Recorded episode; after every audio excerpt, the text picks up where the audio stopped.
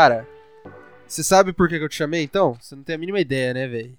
Eu- É, Eu não faço Eu a menor ideia do porque eu estou aqui hoje. eu queria, eu queria testar, eu queria testar um formato, um formato que eu acho da hora. E vamos ver o que, que sai disso. Essa semana eu, eu meio que te enganei. Ha! Essa semana não, né? Faz, faz tempo que a gente falou. Eu te pedi pra montar uma lista de 10 jogos, sei lá, que você gostava, que você cada um, essas listas são muito subjetivas, apesar de eu adorar a lista, né, não tem. E Uhum. você montou uma lista pra mim. Você quer que eu leia ela aqui pra você? Leia porque eu já nem lembro mais. É, então você botou. Eu acredito que não esteja em ordem de nada, mas você mandou lista de jogos que explodi- explodiram o meu cérebro. Cérebro, com S. Isso, cérebro com É, SL. É, então. É, Eve Online, em primeiro lugar. Exato. Esse aqui, esse aqui eu já vou te mandar desistir. Você já vai entender o que, que, eu, o que que eu tô falando. Tá. A série Fallout, os clássicos e o New Vegas. Uhum. É, a série, série Baldur's Gate, incluindo o Planescape Torment. Eu acredito que Rue seja o seu, seu complemento. Acho que esse não é o nome do jogo. É, Resident Evil do 1 ao 3.5. Isso. Ou isso é do 1 ao 3 e o 5? O que que é isso? dizer? 3.5 é o Code Verônica. Code Verônica? Tá. É, série Silent Hill 1 e o 2. Boa série. Série Final Fantasy. Não gosto. Série Castlevania. Isso. É, série Max Payne, série Dark Souls e Bioshock Infinity. E você falou que talvez o Bioshock Infinity você troque por algo da Blizzard como o Diablo. Então Isso. temos essa lista. Eu também montei uma lista aqui. é, eu chitei bastante na minha lista, e você já vai entender por quê. É, mas eu também escolhi 10 jogos. E desses 10 jogos eu queria que você também desse uma comentada aí. É, em primeiro, não tá em ordem também. É, a série GTA, pra mim é muito importante Uhum. principalmente o GTA V e o San Andreas. A série Half-Life e o CS, por consequência, que é um mod de Half-Life. Então, CS 1.6, CSGO, Half-Life 1, Half-Life 2, episódio 1, episódio 2, todos muito bons. Série Uncharted, é, que eu também gosto bastante, principalmente o 3. A série Yakuza, puta, essa aqui eu conheci recentemente e se tornou um dos meus jogos favoritos de todos os tempos. É, Ed Hunter, não sei se você conhece esse jogo, conhece esse jogo? É só de vídeo e nomes. Nunca joguei. Ed Hunter, Ed Hunter é um shooter on rails do Iron Maiden. né? Ele já tinha essa vibe videogame bem antes desse último CD deles, o Book of Souls. É, e esse jogo aqui, ele vinha com. Eu não sei qual CD de música que ele vinha exatamente, mas o meu pai, cara, ele comprou esse CD e, e ele gosta muito de Iron Maiden, eu gosto bastante também. Então, é um dos jogos da minha infância, assim, que eu jogava muito com meu pai, cara. E, puta, é muito massa, velho. Depois eu comento um pouco mais sobre ele. A série Guitar Hero e Rock Band, que eu gosto bastante também. A série Resident Evil, eu tô junto com você. Apesar de eu achar que o Resident Evil que eu mais joguei na vida é o 5. É. The Walk... Pois é, o Baldo, um amigo nosso, ele. Ele tinha também, ele comprou pro Play 3 na época e era o único jogo que nós dois tínhamos. Então o que a gente fazia? Todo dia a gente voltava do ensino médio à tarde, eu almoçava, a gente entrava online e zerava o jogo à tarde. Aí eu acho que eu, eu zerei por baixo umas 50 vezes com ele, cara Caralho. É, The Walking Dead Season 1, é, The Last of Us, que é um jogo muito bom também, e o Red Dead Redemption 1 e 2, você achou que ia deixar escapar, né? Esse aqui, quem é, quem é meu amigo e me conhece há mais tempo, sabe que esse aqui com certeza tá no topo da minha lista, principalmente o 1, né? Cara, joguei até furar o CD. E o Red Dead Revolver também, eu joguei bastante na época do Play 2. Pois é, eu ia falar do Red Dead Redemption, que na verdade eu me surpreendi que ele não foi o primeiro, né? Não, é, É. então, eu falei, não tá, não, tá- não tá em ordem, não tá em ordem, mas é. É um jogo. Inclusive eu fiz ela fora de ordem proposital, assim, eu peguei uma folha em branco e eu fui pondo fora de ordem, assim, sabe? Os que eu lembrava. É, Mas então, eu escolhi 10 jogos, você escolheu 10, você escolheu 10 jogos sem saber, e a minha proposta pra esse podcast é a gente eleger um jogo que a outra pessoa não jogou e convencer ela a jogar. Por isso que eu mandei você desistir do EVE Online. Você não vai me convencer a jogar EVE Online. Não, e nem vou tentar, cara. É, eu, eu me preocupo com a sua saúde mental. Eu não consigo. Cara, eu já tenho, eu já tenho o vício do CS. Eu tava comentando com você em off aqui. É, mês passado, né, em dezembro, eu acho, o CS lançou um update com Battle Royale. Eu sei que é meio bobo, Mas eu fiquei interessado, assim, porque fazia dois anos que eu não jogava CS. E daí eu falei, pô, vou testar esse Battle Royale aí, porque ele parece bem diferente dos outros Battle Royales. São 18 pessoas só. É um, o CS é um jogo que tem uma mecânica bem diferente dos outros jogos, né, pra, pra essas coisas. É, e daí eu baixei por causa do Battle Royale, eu joguei duas partidas do Battle Royale e viciei de novo no competitivo. Já peguei rank de novo, tô subindo na escada dos rank de novo, tô pensando em comprar skin e o escambau. CS é meu, meu ponto fraco, cara, tipo, demais, assim. É, pelo pouco que eu joguei o CSGO, eu, eu imagino que ele é um. cabe bem com o Battle Royale, na real, né? É um, um jogo que, que Então- fica legal o estilo. É que, por exemplo, você pega os jogos, do- os famosos Battle Royale de hoje em dia, eles são mapas geralmente com 50, 100 pessoas, assim, são mapas bem grandes, né? O CS, ele não. não a, a engine dele não é feita pra fazer mapas muito grandes, assim. Você pode reparar que não tem long scope em geral, essas coisas. Então, por isso que eu tava receoso, mas eles fizeram umas jogadinhas bem legais com o Battle Royale. Por exemplo, no, no Battle Royale dele, você começa com um tablet, digamos assim, ele é tipo um item, que é um tablet.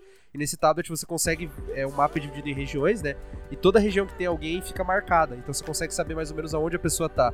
Só que dá pra você fazer umas jogadinhas. Por exemplo, você pode dropar o tablet e pegar o tablet de outra pessoa. Ou você pode dropar o tablet pro cara achar que você tá ali e dar a volta, tá ligado? E parece ser bem legal, assim. Mas daí que eu falei, eu joguei duas partidas, voltei pro competitivo e já era minha vida. Porque cada partida de CS é uma hora. Você tem que aquecer pra entrar também. Então vai lá uma meia horinha. Aí você tem que chamar os amigos e tal. Puta, jogo a tarde inteira a madrugada inteira. Mas então, a gente vai, vai escolher um jogo aí e vai tentar convencer outra pessoa a jogar. Só que tem que ser um jogo que eu não joguei, né? Por exemplo, você vai pegar aí o, o Resident Evil 2, por exemplo. Eu já joguei Resident Evil 2 até não dá mais, cara. Então não precisa me convencer mais não. É igual, por exemplo, eu pegar o The Walking Dead. Não adianta eu querer te convencer, convencer do The Walking Dead, né? Então, você já pensou mais ou menos aí qual que você vai eleger aí?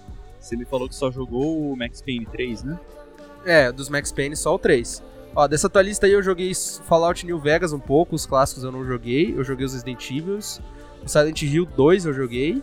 Final Fantasy 13 eu joguei, que é bem ruim. É uma bosta.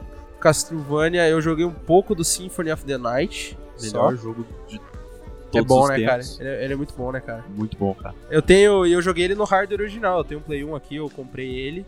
E, e, cara, eu só não zerei na época, porque como eu falei, eu tenho uma TV aqui no meu quarto que ela é de 55. E eu liguei o Play 1 nela pra jogar. E daí, cara, tipo, estraga totalmente a experiência. Porque o pixel é do tamanho de uma maçã, cara. Aquele gráfico jogo fica- esticadão, né? Cara, ele fica muito feio, cara. Ele fica muito, muito feio. Sei. O, o- é, realmente, mas o pixel art dele é muito bonito, né, cara? Mesmo, tipo, E eu joguei também o Max Payne 3. O Max Payne 3 eu joguei bastante, cara.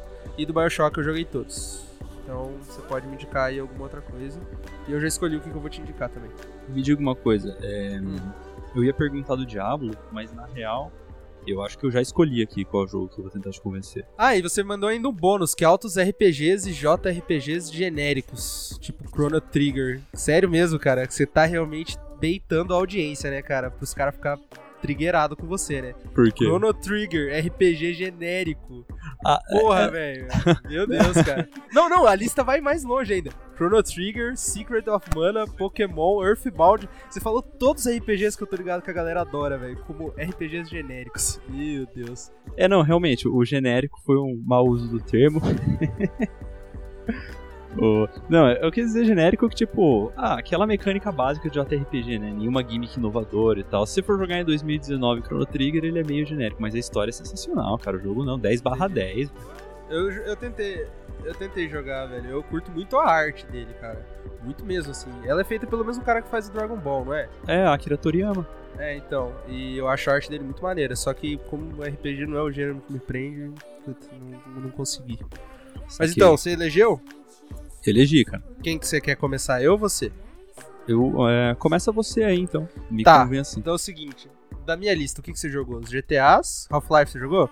Half-Life, eu, eu joguei o 1 e o 2. Não joguei os episódios. Não. Tá. Não. Uncharted você jogou? Mas Uncharted você não tem Playstation, né, cara? Uncharted eu joguei até o 3, no Play 3, né? E Ah. acho muito bom. Cara, Uncharted é foda, né, velho? Acho foda. O último Uncharted das, das meninas lá, o. Nossa, Legacy, acho que é o nome. Esqueci o nome, eu tô tendo aqui do lado. É muito bom, velho. Eu gostei muito dele. Apesar do 4 ser melhor, eu achei ele muito bom. É, Ed Hunter você não jogou, mas esse aqui é mais nostalgia minha do que qualquer outra coisa. Apesar dele ser um jogo bem legal. Saquei. Resident Evil você jogou, The Walking Dead você jogou, Last of Us você jogou?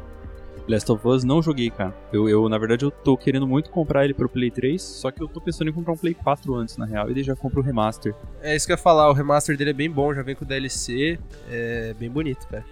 É bom, bom, ele foi um dos últimos jogos do Play 3 e os caras tiraram leite de pedra, né? Na época do Play 3 ele já era um absurdo, né, cara? Bonito demais. A história é muito boa também. Não, muito foda, muito foda.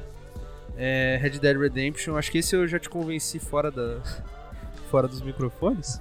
Então eu, eu vou falar do Yakuza. Yakuza,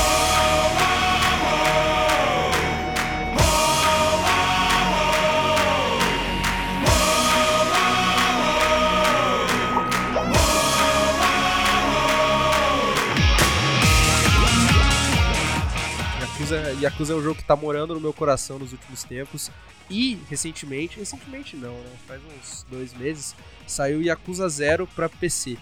Yakuza Zero é um excelente ponto de entrada para quem tá querendo jogar a série Yakuza, porque, porque assim, a série Yakuza ela tem um problema. Ela é, desde a época do Play 2, é continuação atrás de continuação. Então, tipo assim, teve Yakuza 1 pro Play 2, daí o Yakuza 2 pro Play 2, daí Yakuza 3 já saiu pra nova geração pro Play 3 na época. Yakuza 4 pro Play 3, Yakuza 5 pro Play 3 e digo mais, Yakuza 5 só saiu mídia digital no ocidente, mídia física só no oriente. E daí, tipo assim, era um jogo que eu sempre queria pegar para jogar, mas tipo, como é que eu vou pegar o Yakuza 5, sabe? Tipo, porra, tem quatro Yakuzas na frente, então eu ficava muito receoso. E daí, recentemente, no Play 4, eles lançaram o remaster do Yakuza 1, que chama Yakuza Kiwami. Inclusive, ele ficou grátis na PSN Plus em novembro de 2018 agora. E daí eu falei, pô, é minha chance, né, cara? Vamos pegar isso aí. Só que tem um detalhe, aqui no ocidente ele saiu pro Play 4. Lá no oriente, ele saiu dois anos antes pro Play 3, entendeu? Então, ele é um jogo que você põe no Play 4 assim e você fica meio assustado. Ele é meio feio, assim, sabe? Comparado com o que o Play 4 pode fazer. Ah, e outra sim. coisa que irrita muito, ele é feito, tipo. Isso acontece em todos os, todos os Yakuzas, com exceção do 6. O 6 foi o primeiro que mudou isso. Tudo tem load. Entrou numa porta, load. Saiu de uma porta, load. Entrou numa batalha, load. Saiu da batalha, load. Não sei o que, load.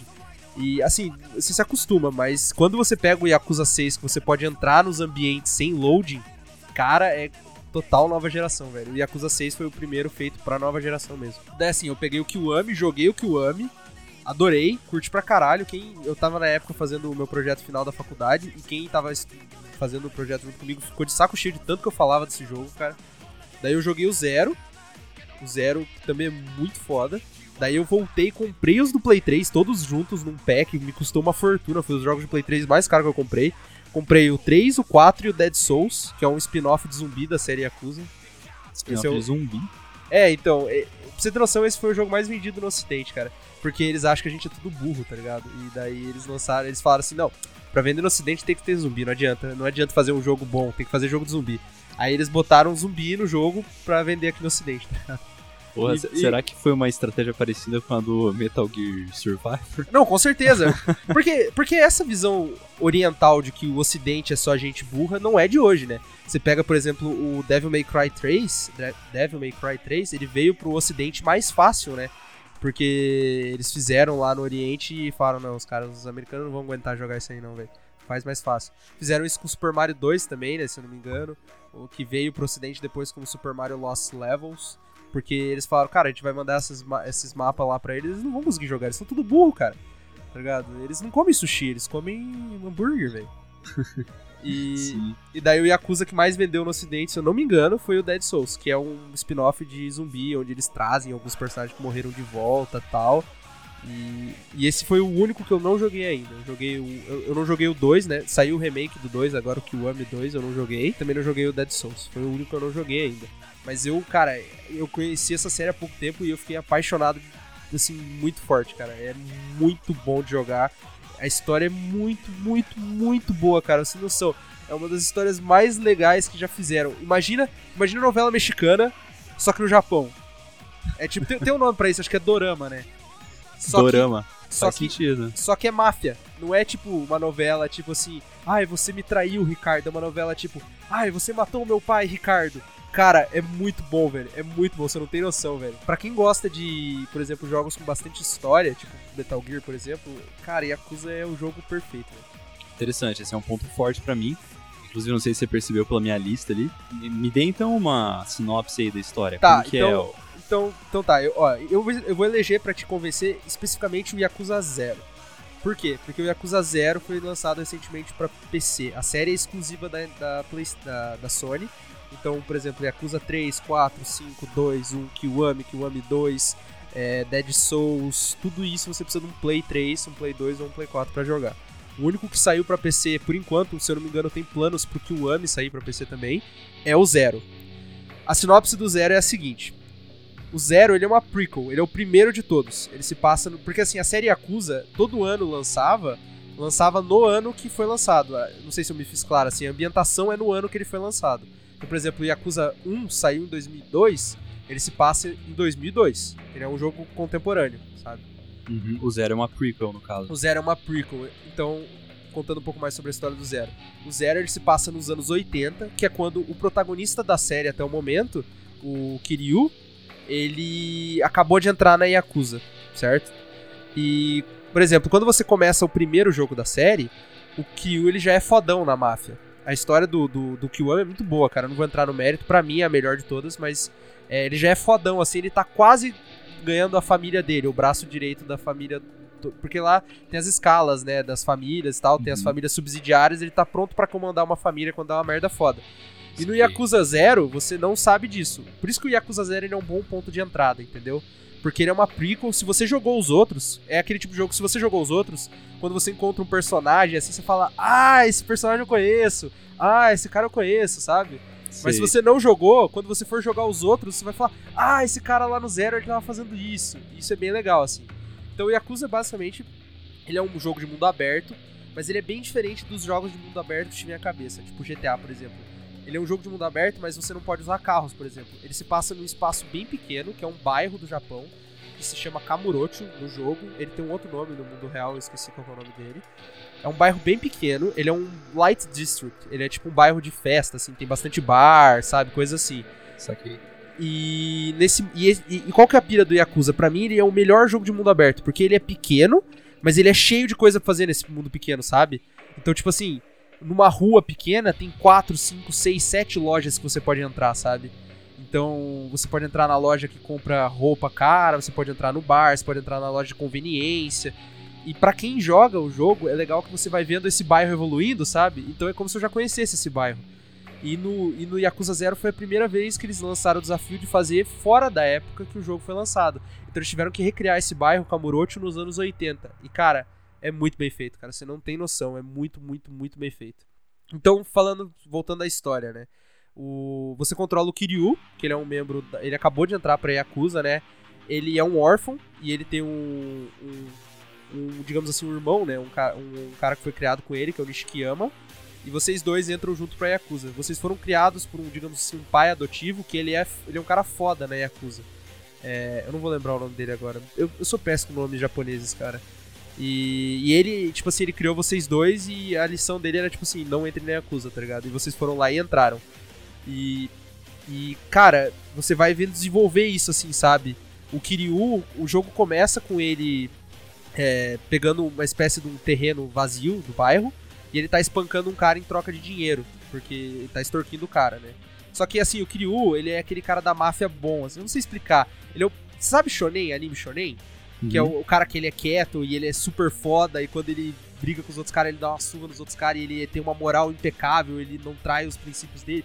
Esse é o Kiryu, cara. Ele é um personagem, tipo assim, muito, muito legal de você acompanhar a história dele por isso, assim, ele é um, um cara de moral intocável. E ele tá batendo nesse cara, e daí ele espanca o cara, pega o dinheiro e sai da- do, do terreno, deixa o cara lá e vai entregar o dinheiro pra um cobrador de, de empréstimos, assim, né, digamos. É, o Um cara tava... de- agiota. é, ele tava... Isso, ele tava devendo pra um agiota.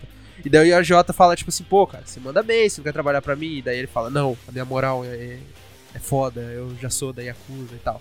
E daí você vai pro, pro restaurante comer com, esse- com esse teu irmão e aparece na notícia que o cara que você espancou morreu. Tipo, ele tava morto. Deus fala, caralho, será que eu bati no cara até ele morrer? Só que daí você descobre que não, ele morreu com um tiro. E você fala, ah, como você deve imaginar como ele é um protagonista foda, ele não usa armas. Ele tem uma moral impecável, assim, ele não usa armas. E daí você tá sendo acusado, a polícia tá atrás de você, a máfia tá atrás de você pra, pra achar. Porque eles acham que você matou um, um civil, né? E na Yakuza isso é proibido. Então todo mundo tá procurando você e você tem que provar a sua inocência. Cara, é muito massa essa história, de verdade mesmo, assim. E qual que é o, o twist? O twist do Yakuza Zero? Tem um outro personagem da série que ele nunca tinha sido protagonista, mas que todo mundo adora, que é o Majima. Ele é um cara de tapa-olho, não sei se você chegou a ver alguma imagem dele na, na, na internet. Não, não vi não. Ele é um cara de tapa-olho que ele usa um terno de cobra de, de pele de cobra e ele usa um taco de beisebol, velho. E ele é muito foda, cara. Ele é meio louco assim. Toda vez que ele aparece na história do 1, do 2, do 3, ele tipo, ele, ele rouba a cena. E no, no Yakuza, o foco do Yakuza Zero é contar a origem desse personagem, por que, que ele ficou louco, sabe? É, Hum, Tipo, você pega uns pedaços aqui ali da história nos outros Yakuzas, mas você sabe que ele ele ia ele e o irmão dele iam fazer um heist a uma família rival. É, tipo, eles estavam é, essa família rival, o, pa- o patriarca dessa família ia sair da cadeia, eles iam levar ele pra um restaurante pra resolver alguns assuntos, e ele e o irmão dele iam entrar nesse restaurante atirando e matando todo mundo. E o Majima vai lá, compra os revólveres, e essa cena é muito massa, velho, porque é, ele compra os revólveres e entrega pro irmão. E daí no dia do assalto, ele é pego e, e sequestrado e amarrado e, e- e, tipo, batem nele e tal. E ele não pode é, ir lá fazer o, o assalto, não, né? Fazer o, o assassinato encomendado dessa família.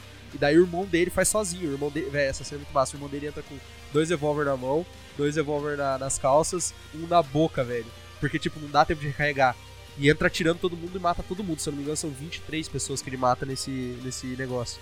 E vai preso tal, pega perpétua, tudo isso pela família da Yakuza, né? E você vê que. Você sabe só isso, você não sabe muito bem o que aconteceu, por que, que ele foi sequestrado, o que, que aconteceu com ele depois disso, né?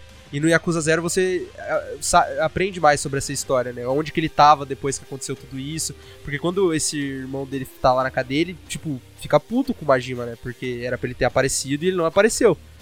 E, puta, e daí você alterna entre esses dois personagens no gameplay. Você joga um capítulo com o Kiryu, contando um pouco mais da origem dele na Yakuza, e você joga um capítulo com o Majima, contando um pouco mais de- dessa vida dele é, depois desse- desses problemas dele com a Yakuza também. O Majima não, ele não tá em Kamurocho, ele tá num outro bairro que é de outra cidade, que se eu não me engano é Osaka.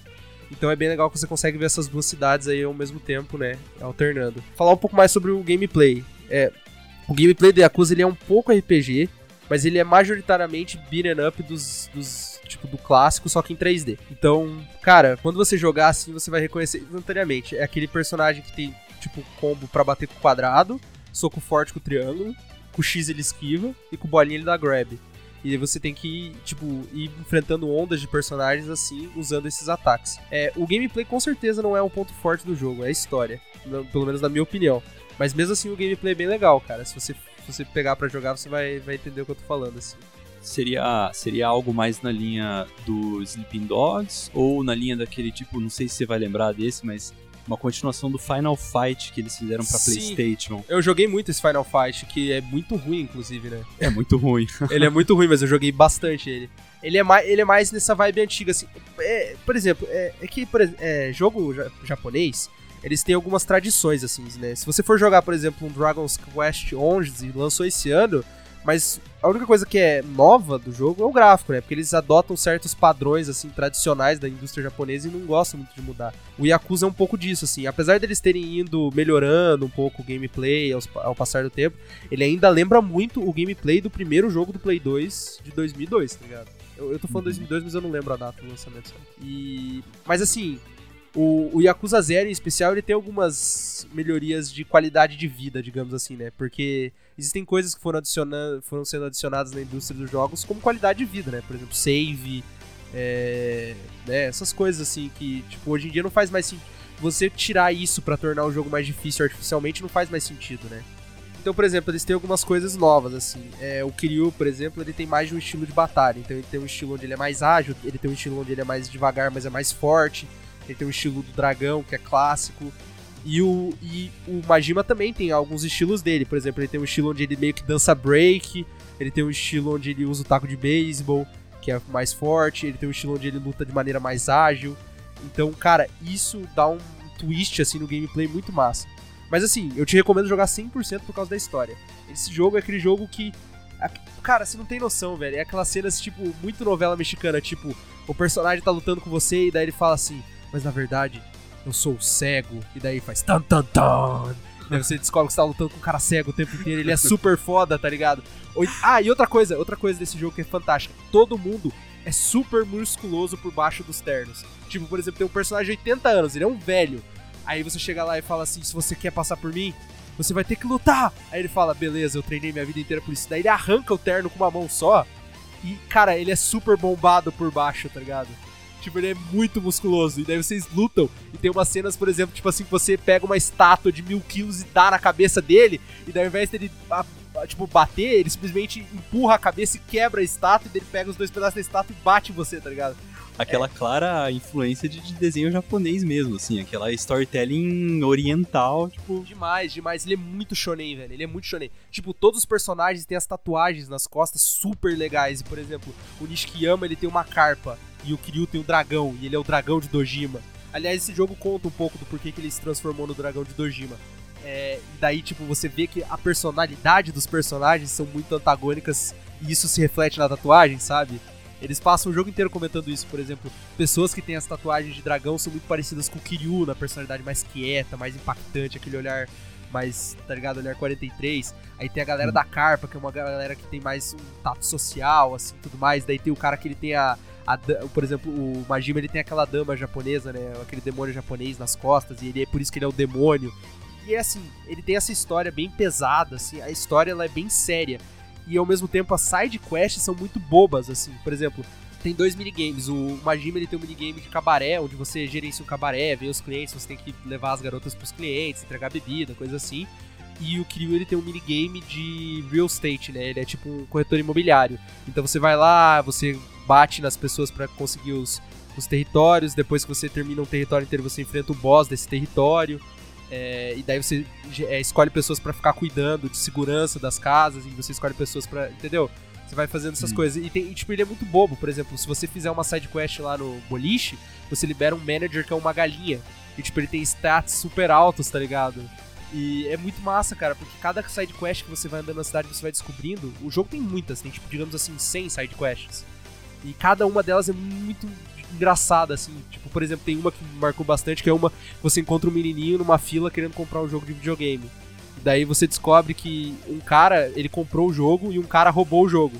E daí você vai enfrentando o cara na mão. Daí o cara, depois você bate no cara, o cara fala que na verdade quem roubou ele foi um outro cara. E esse outro cara tá com uma faca. Daí você vai lá e acha o cara com a faca, bate nele. Daí ele fala que ele foi roubado por um terceiro cara, que é um cara que tá armado, que é um Yakuza. Aí você bate nesse Yakuza e você descobre que esse Yakuza roubou o jogo pra dar pro filho dele, que era o menininho na fila, sabe? E daí, Uhum. daí tem um momento super é, doce que ele fala: Nossa, filho, eu vou ser mais próximo de você e tal. Só que é muito bobo, assim, os diálogos, sabe? É muito engraçado, cara. Então, Cara, Interessante, assim, o. o- uma, tem uma escrita muito, muito boa, única, assim, né? Bem, bem engraçada. Tipo, aborda os temas, esses temas mais pesados de Yakuza, só que de uma forma até, até meio que um humor, não negro exatamente, mas um humor meio seco, se você for é, isso na side parar pra quests. analisar, né?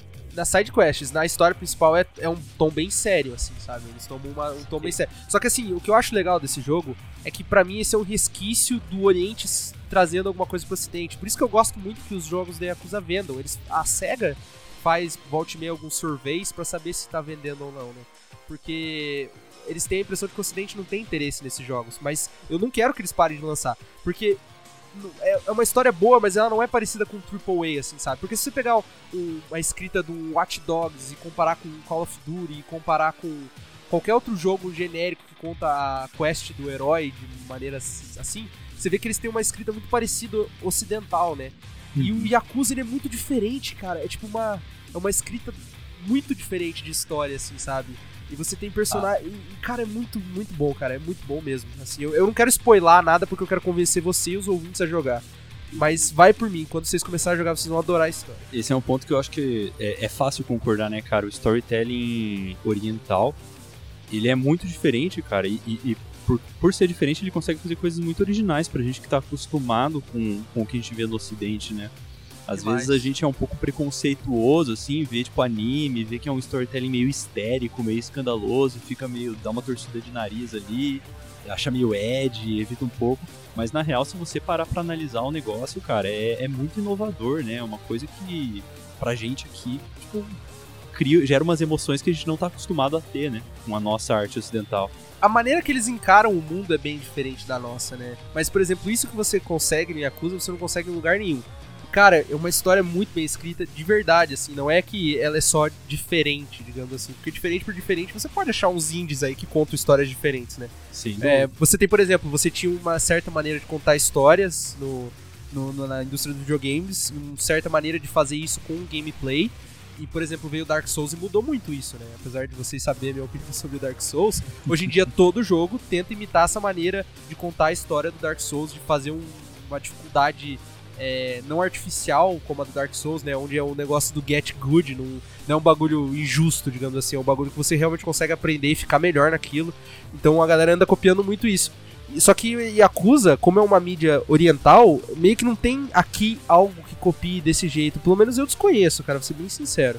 E, e é, e é muito bom, cara. Tipo, é muito boa a maneira como você vai aprendendo sobre as famílias da Yakuza e tudo mais, e sobre como eles lidam com esse negócio da honra, com aquele negócio de cortar o mindinho.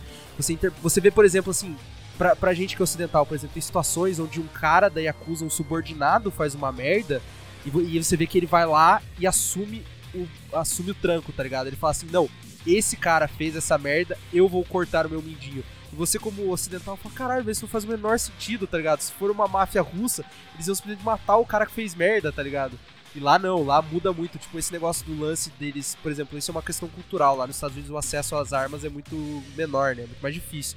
Então você vê que no- na- faz muito sentido esse negócio da porradaria no, no gameplay do Yakuza. Porque o acesso às armas lá é muito pequeno, né? E na história do Yakuza, quando aparece uma arma, é um bagulho sério, assim, tipo, caralho, o cara tá armado, velho. Meu Deus. É muito foda, velho. E, e para quem joga ano após ano, assim, tipo, eu joguei tudo junto, mas quem jogava a série acompanhando, você vê a evolução do mundo japonês através do jogo, é muito legal, cara. Tipo, você vê um pouco mais essa violência que ficou um pouco mais pesada no, no Japão depois que teve uma, uma imigração em massa dos chineses, algumas coisas assim, algumas guerras com as Triads, né, que rolaram. Isso é bem retratado, por exemplo, no Yakuza 6. Mas esse é um jogo que você pode jogar depois. Você ainda tem que jogar o cara. 0, 1, o 2, o 3, o 4, o 5 pra entender o 6. Pelo, pelo que você falou, assim, pensando aqui, o- fazendo um paralelo, o Sleeping Dogs é uma, uma visão bem mais ocidentalizada da coisa. Muito assim, mais, né? muito mais. É, Saquei. ele entra, ele entra bem nessa vibe. O Sleeping Dogs não me entenda mal, é um jogo que eu joguei bastante. Eu zerei ele mais de três vezes, assim. Eu gosto bastante dele, apesar das falhas.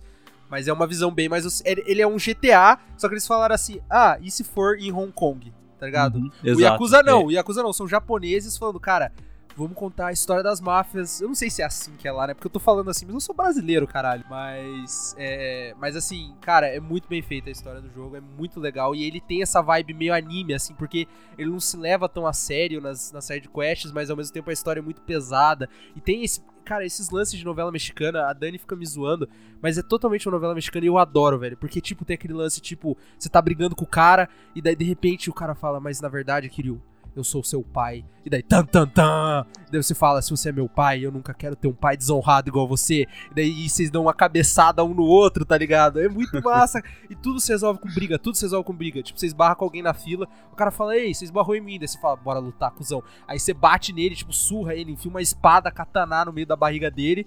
E daí no final ele fala assim, porra, é verdade, eu estava errado, eu não deveria esbarrar nas pessoas. E daí toca uma musiquinha meio triste, assim, sabe? E daí você fala, não, cara, tá tudo bem, tá, tá, não sei o que, vamos ficar nas pazes. Tipo, eles esquecem, você acabou de pegar a cabeça do cara no gameplay e prensar uma chapa quente, tá ligado? tipo, tem, tem, tem um. Porque o gameplay é totalmente distante da história nesse aspecto. Na história, o Kiryu nunca matou ninguém. Mas no gameplay, tipo, se o cara tá com uma katana, você pega a katana e enfia na barriga do cara e foda-se, tá ligado? Dá uma joelhada ainda. Cara, você. Bom, eu acho que seguro o suficiente dizer que você me ganhou aí. Principalmente na parte da história, eu fiquei bem interessado mesmo nesse tema de crime organizado, pá. Eu acho bem massa. Gosto bastante do GTA, inclusive o Max Payne, né? Que, É. que eu botei na lista também aborda um pouco essa temática, cara. Eu vou, vou dar uma olhada assim, sem dúvida alguma, cara. E Acusa Zero você recomenda, né? É, o Yakuza Zero é o único que você vai conseguir jogar no PC atualmente. Então é por isso que eu tô te tentando, porque eu tô ligado que você é PC gamer. E, e, assim, ele não- é- a única coisa que eu vou falar é que é um jogo que exige um pouco de paciência, assim.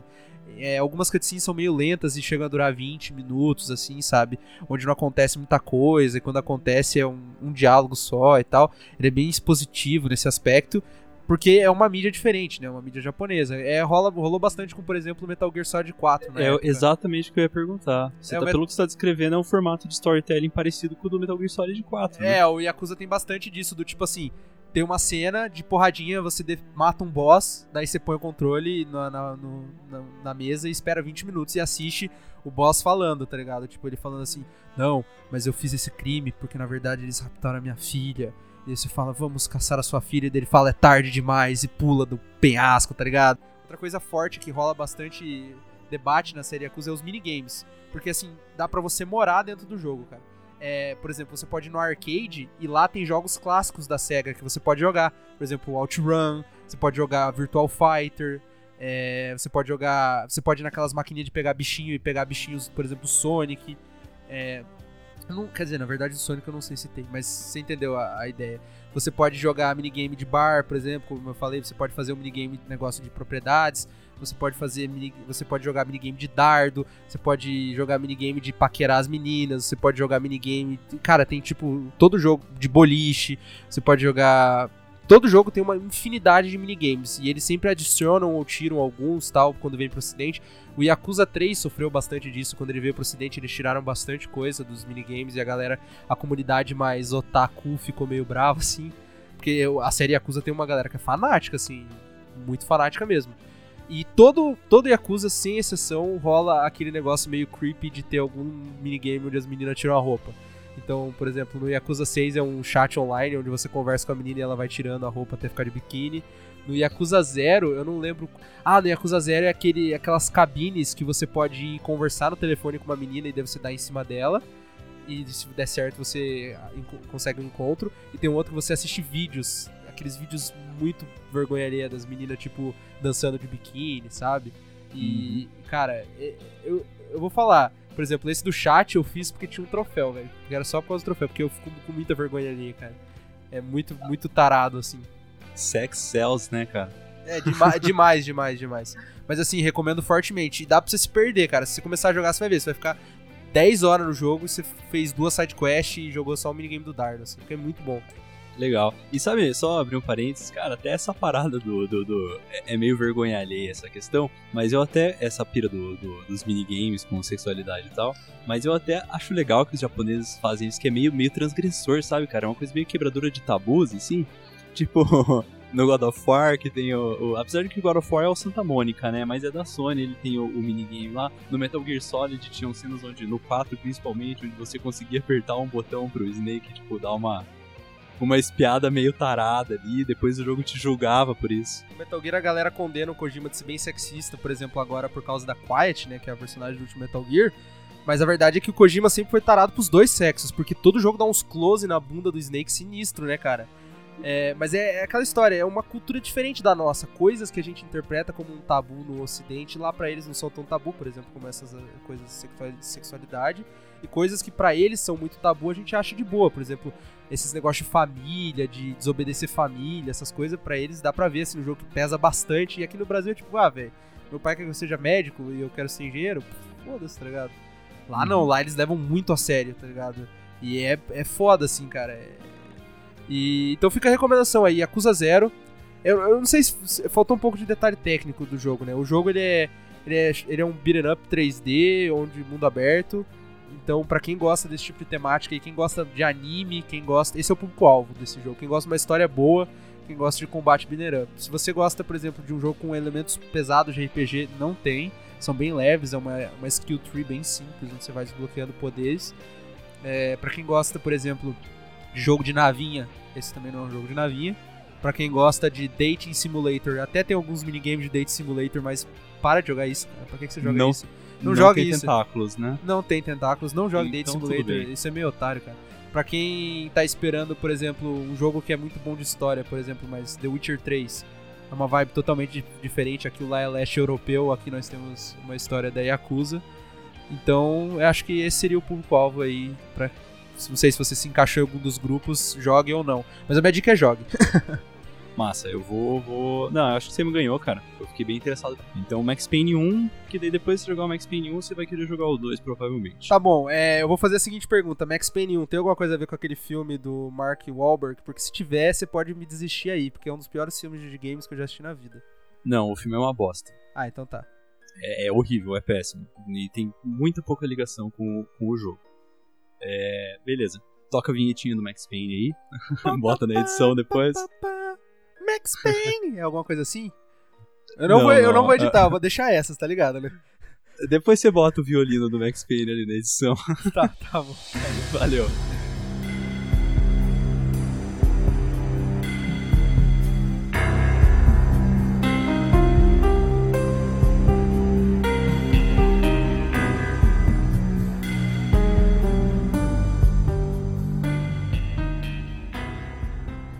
Então, cara, Max- o Max Payne, você jogou o 3, né? Eu joguei o 3. Eu sei muito pouco do 2 e do 1. O que eu sei é que ele matou a, a mulher e a filha. Não, mataram a mulher e a filha dele. E daí ele matou Isso. os bandidos e ficou meio louco.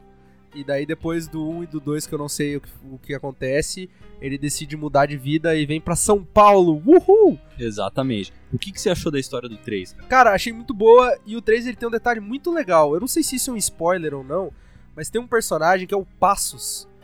E, Uhum. e nó- nós somos brasileiros e o jogo se passa em São Paulo. E o Passos, ele falava um português com um sotaque muito ruim. E eu, como brasileiro, falei: caralho, velho, será que eles não contrataram um brasileiro pra fazer esse cara? Eles contrataram um mexicano e quiseram que o cara dublasse em português? E mais pra frente na história, eles explicam o porquê que ele tem um sotaque idiota. Inclusive, eles até falam: o, o, o Max ele fala, porra, é, todo mundo zoava o, o sotaque do Passos, mas eu não sabia que ele não era brasileiro. Então esse é um detalhe legal pra mim que sou brasileiro. Eu achei que a ambientação do jogo no Brasil foi uma das melhores que eu vi, até porque eu só conheço duas, que é essa e a do Street Fighter, e aqui nós não somos o Blanca, então, então acho que essa ganha. Essa ganha. É isso que eu sei, eu achei muito boa a história, e eu sei muito pouco das outras duas. Beleza. Bom, o- botando assim um paralelo, o Max Payne 3, a, a questão de jogabilidade dele ficou 10 mil vezes melhor que a dos dois primeiros, né? Isso é meio óbvio. passou muito um legal, né, tal, cara? Desenvolveram. É muito legal, cara. Você fica viciado em dar, os tiro, dar tiro Eu joguei, caras. O na jogo- época que o multiplayer era vivo, eu joguei bastante no PC. E uma coisa muito massa que eles introduziram nesse Max Payne 3 é aquele lance das armas, que só pode carregar duas secundárias ou uma de mão. E quando você tá usando uma secundária só, ele segura o rifle, por exemplo, na outra mão, né? Tipo, ele carrega o rifle na mão. E o único jogo que eu vi fazer isso depois do Max Payne foi o Red Dead Redemption 2. Eu nunca mais tinha visto um jogo usar essa mecânica que eu acho muito legal. que também é da Rockstar, né? Então, é. Beleza. Cara, o, o Max Payne 3, em, questão de história, eu vou ser bem sincero que ele fica um pouquinho mais cringe que o 1 e o 2, assim. Ele fica um pouquinho. Cringe, eu quero dizer, um pouco mais forçado nessa questão do Dark, sabe? O Max Payne, ele, no 3, você percebe que ele fica o tempo todo falando assim: ah, eu sou um velho gordo depressivo, eu sou um velho gordo depressivo. Mas o cara, tipo, é um- um- uma máquina de guerra, basicamente. Então, meio que é um pouco forçado essa questão dele ser meio depressivo. Só que ao mesmo tempo faz sentido porque, tipo, a história é muito foda mesmo. E ele, não sei se você percebeu no jogo, mas ele é tipo, meio, meio drogadão, assim. Ele bebe muito e toma muito analgésico, Sim, né? é, ele tem o vício em analgésico. Que é uma coisa muito tesão que vem do 1. Então vamos falar do 1, cara. Max Payne 1, a primeira cena do jogo é a última, tá ligado? Tipo, Entendi. quando ele começa com um flash forward. Sim, Ele sim. começa já com o flash forward, ele dá um discurso ali. E no Max Payne ele faz de um- uma forma interessante, assim. No começo ele não joga muita informação pra você. Você só vê que, tipo, aconteceu alguma coisa muito errada ali, tá ligado? Muito estranha. Parece tipo, o Max Payne com uma cara de puto, com um sniper na mão, no topo de um prédio. E ele fala algumas coisas assim que a princípio fica um pouco crítico pra você. Você só sabe que alguma coisa deu muito errado ali, sabe? Algo muito fucked up. E daí ele volta pro, pro começo da história. No começo da história, o Max Payne ele é um agente da NYPD, né? New York Police Department. E, cara, essa é uma sacada muito legal que o, o jogo ele foi, ele não é de- ele não foi desenvolvido a princípio pela Rockstar, né? Ele é da Remedy Enter- Entertainment. Sim. Publicado pela os- Rockstar. Os portes dele foram publicados pela Rockstar. Entendi. Na, na verdade, o, o- a, o- a primeira publicação dele nem foi pela Rockstar. Daí o, o port para PlayStation 2 e, e para Xbox, se não me engano, já foi pela Rockstar. Porque, cara, esse jogo, na verdade, a primeira vez que eu joguei ele, eu me surpreendi quando eu descobri que ele não era da Rockstar. parece muito que o jogo é. Ele tem um storytelling parecido, assim, e até uma jogabilidade muito parecida. Mas a sabe? Rockstar não pôs a mão em momento algum, porque, por exemplo, o, o Red Dead, o Revolver, ele não era da Rockstar também, mas daí chegou num ponto onde o projeto começou a sair dos trilhos, assim, a Rockstar foi lá e falou, não, o Dan Houser foi lá e falou, não, vamos fazer assim, assim, assado, que fica bom, e ficou bom. A Rockstar não tocou no jogo, só no port. Boa pergunta, cara. Eu não, não, não tenho certeza. Eu tô olhando, eu tô olhando a página da Steam do, do, do Max Payne e eu não sei se meu PC roda, hein, cara. Ele precisa de 96 megabytes de RAM, É pesado, hein? é 16 megabytes de, de graphic card e 830 MB de espaço no HD. Eu tenho uma história Foda, engraçada né? com o Red Dead, porque, com o Red Dead não, com, com o Max Payne, porque meu tio, ele era dono de lan house em Ourinhos. Ele teve, ele chegou a ter três lan houses em Ourinhos. E um dos PCs, uma vez eu fui lá e pedi pra instalar o Max Payne. Só que, né, eu não sei se você sabe, antigamente a galera não tinha muito apreço, como é que eu vou falar assim, pela originalidade dos jogos, sabe? Sim, sim. É, não, não se tinha muito esse cuidado com seguir a lei, digamos Usava-se assim. o mercado alternativo É, com frequência. E eu digo mais, eu digo mais, a indústria dos videogames no Brasil só floresceu por isso. Porque se você tivesse que comprar o Dreamcast e pagar 200 reais no jogo, ninguém teria Dreamcast. Nunca mais. Play 1 é a mesma coisa, Play Sim. 2 é a mesma coisa. Só que também nessa época, vamos falar, a galera estorvava, né? O Play 2 eu ia no Paraguai, no Paraguai mesmo. Eu morava do lado do Paraguai, eu ia lá e comprava, comprava 10 jogos por 30 reais. Metade não funcionava, os outros três vinha um jogo na capinha de outro jogo. Daí dois que rodavam, um você achava uma bosta e o outro você finalizava, né, cara? Tem, tem jogos que eu adorava na infância que eu nunca zerei até hoje. Final Fantasy IX é um exemplo. Porque chegava, tipo, no momento, era jogo de 5 CDs, tá ligado? Chegava no quinto CD e o quinto CD não tava funcionando, tá ligado? Do pirata. Daí você ia lá, comprava outro pirata, chegava no quinto CD e em outra parte do jogo o quinto CD travava.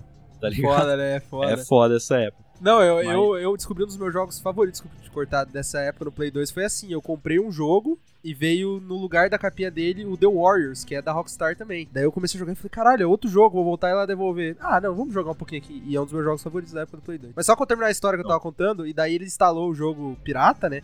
E você começava assim, no meio que numa rua com neve, né? E não salia daquilo, não sabia continuar. Aí era Lan House, né? Não podia ficar o dia inteiro lá, e eu desinstalei e fui jogar CS. É, o, Max Payne foi um jogo que na época que ele lançou eu só jogava em Lan House, porque pro meu PC na época ele era bem pesado. Tudo bem que hoje em dia ele roda num pendrive, né? Porra. Mas na, é- na época ele era relativamente pesado e eu tinha que jogar só em Lan House, tá ligado? Eu só fui zerar o jogo alguns anos depois, quando ele se lançou na Steam, de fato, e eu joguei. Mas, cara, voltando ali daí no início, ele. Por que, que eu fale- fiz esse paralelo com a Rockstar, cara? Porque o storytelling dele, ele vai ter muitos elementos dessa pira do GTA, que, que tem no GTA, imagino que tenha no Red Dead também. Esse storytelling meio cínico, que dá umas alfinetadas na cultura mainstream americana, sabe? Mas ele faz isso de uma maneira boa ou ele faz isso de uma maneira. Tipo. Cringy. É, extremamente cringe fast, assim. Lembrando, lembrando que você jogou faz tempo, né? Pode- esse tipo de jogo pode ser que você volte e fala, nossa. Mas, mas é- na época. Na época era bem feito. Na época eu achei muito bem feito, cara. Tá. Tipo, porque você. As opiniões populares diziam o contrário? Não, não, não, não, não, não, não sei. Eu só tô perguntando isso porque você sabe como é que é essas coisas, né? É- Revisitar jogos do passado é meio complicado de maneira geral. Sem dúvida alguma. É tipo reassistir Fight Club hoje em dia. É, não sei, eu, eu assisti faz pouco tempo e gostei, hein, cara. Ele tem esse storytelling, ele. Eu tava falando, né? Ele começa com o flash forward e aí ele corta pro começo da história, cara. Que no começo da história o Max Payne ele é um agente da NYPD e ele tem assim aquela vida de sitcom americana perfeita. Ele é casado com uma esposa, ele tem uma, uma filha bebê, bem, ele- todo mundo é bem humorado, faz piadinha com, com os, os colegas de trabalho dele e tal. E no meio dessa história toda, rola um outbreak por causa de uma droga fictícia criada chamada Valkyr. Valkyr. Os junkies, né, dessa droga, supostamente junkies, entram na casa dele e assassinam a família dele. Um dia ele chega em casa do trabalho e, tipo, ele se depara com essa cena. Tipo, a família dele morta, os junkies em casa e tal. É logo a primeira fase do jogo, você já troca tiro com os junkies e tal. E já, já começa com essa pira, assim, de que, tipo, ele vivia o sonho americano, mas que não é bem assim, sabe? O, que, tipo, por baixo dessa máscara do sonho americano existe uma sociedade muito fodida, assim. E, inclusive, um dos capítulos do jogo mais adiante se chama Waking Up from the American Dream Acordando do sonho americano. Se- Não lembro se é o último capítulo ou se é logo o primeiro. quando a família dele morre, mas é um desses. Uhum. E por trás dessa história, eu não vou falar muito, mas tem toda uma. da- invenção dessa droga e do. do- do- desse, desse- dessa invasão à casa dele. Tem todo um desenvolvimento da história que é aquela coisa assim do o buraco é mais embaixo, sabe? Tá, entendi. Que na medida que você vai descobrindo e tal. Uma coisa, Isso. uma coisa que eu não você pode, eu quero que você confirme ou não pra mim. Quando eu joguei o Max Payne 3, eu tenho um amigo meu que ele é bem fã da série. E eu tava jogando o Max Payne 3 e eu tava, digamos assim, 70% do jogo. Eu falei, cara, o boss final vai ser esse cara. E ele falou assim, eu não, ele na época não tinha jogado Max Payne 3, ele falou assim, ó, eu não joguei o 3, eu joguei o 1 e o 2, mas se ele seguir os outros dois jogos, o boss não, final, não é quem você acha que é. Vai ser chegar no último minuto e vai ser outro cara. Daí, dito e feito, eu cheguei no final do Max Payne 3, era um cara nada a ver. Não, não nada a ver, assim, ele é. Tipo, é o cara que você não esperava, tá ligado? É, no 1 e no 2 é assim também? Ou- Confirmo. Ou, a- ou aham. agora que eu acho que é assim, não vai ser assim, entendeu? Eu vou falar, ah, já que eu sei que não é esse cara que o jogo tá tentando me fazer pensar que é o cara, então é outro cara que não é o cara, entendeu? Olha, no 2, talvez você consiga desconfiar de quem é o, o último boss. No 1 é impossível você desconfiar de quem é o último boss. Ah, tá. Tipo, meio que. Ó, você me deixou, você me ganhou aí, que agora eu fiquei Não, não, não sei se eu desenvolvo isso. E, inclusive, você curtiu as boss fights do 3? Aquela Muito. pira de que o cara vem com o escudo e usa um lança-granada, você tem que atirar na É, granada. eu, ia, eu ia citar esse boss mesmo, eu achei ele muito massa, cara. Não, o Max, Isso é uma Max coisa Payne desde 3, o 1. ele, tem, ele tem tudo que eu amo, tipo, na série Uncharted ele tem ali também, que é aquele lance do cinematográfico, assim, né? Tipo, você tá lá, você chega lá no- na favela, aí você entra no puteiro, começa a beber um Guaraná, de repente os caras vêm você chutar a mesa, e daí é tiro pra lá, tiro pra cá, e aparece um cara de shotgun, aí você pá, dá tipo, isso é muito. Eu adoro jogo que é assim. Exatamente, cara. Uma coisa que eu vou falar, que espero que não seja muito spoiler, mas que é a marca registrada de todos os jogos da franquia Max Payne, é conspiração, tá ligado?